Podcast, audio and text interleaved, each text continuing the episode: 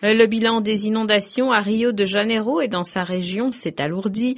On parle de 77 morts au lieu des 31 morts annoncés précédemment. De fortes pluies s'abattent depuis hier soir sur la ville de Rio de Janeiro. Plusieurs quartiers de la métropole brésilienne sont inondés, tout comme des routes du centre-ville et même des tunnels. Martin Bernard.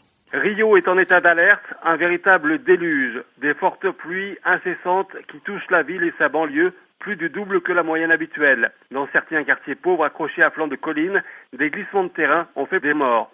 Les rues inondées, les arbres balayés par le vent dans plusieurs quartiers, la lagune a elle aussi débordé.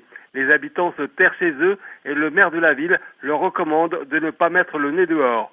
Dans le vieux centre, les grandes places se transforment en piscines, les écoles sont fermées, les fonctionnaires ne vont pas travailler en raison des intempéries. Les aéroports sont fortement perturbés. Le grand pont de 15 km qui lie Rio à Niterói, de l'autre côté de la baie, a lui aussi été interdit à la circulation pendant plusieurs heures. Quant aux autorités, elles ont été rapidement débordées et font déjà l'objet de critiques à 4 ans de la Coupe du Monde et à 6 ans des Jeux Olympiques qui doivent se dérouler à Rio. Martin Bernard, sans parler RFI.